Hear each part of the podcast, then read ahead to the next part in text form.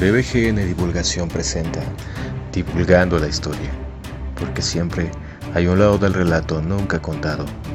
Bienvenidos divulgadores a este programa, donde nos dedicaremos a contar los mitos y datos históricos que no conocen acerca de las fechas más relevantes en la historia de México. Hola, ¿qué tal todos? Soy Soledad López, colaboradora de DBGN Divulgación y hoy compartiremos con ustedes en nuestra sección Divulgando la Historia la celebración del 211 aniversario conmemorando el inicio de la independencia. Queremos compartirles algunas partes de la historia que con el tiempo se han ido olvidando y que hoy desempolvaremos un poco. ¿Me acompañan? Hablaremos de la noche del grito. Mucho se ha dicho del por qué, si el grito fue la madrugada del 16 de septiembre, se celebra la noche del día 15. Ahora sabremos del por qué. Poco de tiempo después de que Hidalgo iniciara la insurrección, el acontecimiento inicial arraigó en la conciencia de la sociedad. Su manera de convocar al pueblo a recuperar su libertad, las palabras con las cuales incitó a la gente, su ánimo libertario y la convicción con que asumió su causa transformaron al 16 de septiembre en una fecha simbólica, plena de identidad para la nación mexicana, incluso mucho tiempo antes de saber cuál sería el desenlace de la lucha. Bajo el auspicio de Ignacio López Rayón, intelectual insurgente que tomó el mando del movimiento luego del fusilamiento de Hidalgo en septiembre de 1812, apenas un año después de la muerte del cura y sus compañeros, tuvo lugar la primera celebración del Grito de Dolores, con una pequeña ceremonia cívica en Huichapan. En 1813, todavía en plena guerra, Morelos presentó al Congreso de Anáhuac el documento Sentimientos de la Nación, en el cual propuso se solemnice el 16 de septiembre todos los años como el día aniversario en que se levantó la voz de la independencia y nuestra santa libertad comenzó pues en ese día se abrieron los labios de la nación para reclamar sus derechos y empuñó la espada para ser oída. Con la consumación de la independencia, se dieron los primeros pasos para darle carácter oficial a la celebración. Un decreto del Congreso del 27 de noviembre de 1823 declaró al 16 de septiembre fiesta nacional. Por entonces la gente ya se refería al hecho como el grito y la primera población que erigió un monumento para recordar a los padres de la patria fue Celaya.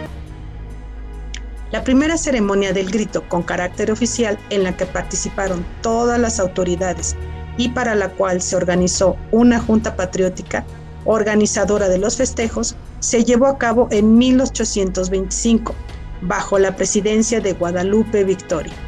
A partir de entonces no ha habido año alguno en que no se conmemore. En 1847 no hubo ceremonia del grito en la capital del país. Se encontraba ocupada por el ejército estadounidense que hizo la bandera de las barras y las estrellas sobre el Palacio Nacional el 14 de septiembre. Sin embargo, en Querétaro, donde el gobierno mexicano se había establecido, hubo una modesta y austera conmemoración para recordar el inicio de la independencia en momentos tan desafortunados para el país. A esto Justo Sierra escribió a finales del siglo XIX. Ni siquiera en los momentos en que el país se acercaba a los límites de la desintegración, la anarquía y el caos, como en 1847 o 1864, ni en medio de las guerras civiles que asolearon al México independiente durante décadas, el Día de la Patria dejó de celebrarse. El 16 de septiembre fue desde entonces una festividad nacional y jamás ha dejado de serlo. Se han aumentado o suprimido otras fiestas patrióticas, pero ningún gobierno se ha atrevido a arrancar esa fecha memorable para los mexicanos, ya que el primer acto de la voluntad de la nación la declaró sacrosanta. Búscanos a través de Instagram, Facebook y YouTube como DBGN Divulgación. Es generalizada la creencia de que, en la actualidad, celebramos el rito de independencia la noche del 15 de septiembre y no el 16 como verdaderamente ocurrió, debido a un capricho personal de Porfirio Díaz, quien al encontrarse en la cúspide de su poder a finales del siglo XIX, decidió cambiar la ceremonia de El Grito a la noche del día 15, porque en esa fecha cumplía años. Esta versión es totalmente falsa. Desde que la celebración tuvo el carácter de oficial, las festividades se realizaban los días 15 y 16 y tenían lugar en la Alameda, debido a su extensión y a que podía reunirse mayor cantidad de gente. Además, el sitio era reconocido como uno de los paseos más tradicionales. El gobierno generalmente expedía un bando por el cual ordenaba a la gente adornar calles y balcones e iluminar sus casas como se acostumbraba para otras ceremonias importantes. El 15 de septiembre por la noche se realizaba una serenata en la Plaza Mayor y el 16 había salvas de artillería, repique general abuelo, ceremonia en la catedral y paseo cívico. A mediados del siglo XIX comenzó a hacerse costumbre que a las 11 de la noche del 15 de septiembre tronaran salvas y artillería, las campanas repicaran y bandas de música recorrieran la ciudad, para que todos recordasen el grito de independencia. Los fuegos artificiales se encendían hasta el 16 a las 8 de la noche. Durante las primeras décadas del siglo XIX no hubo arengas patrióticas en la celebración. Se organizaban veladas o funciones en teatros, donde se leía poesía, se escuchaban oraciones cívicas y el evento principal en la Alameda se adornaba con discursos.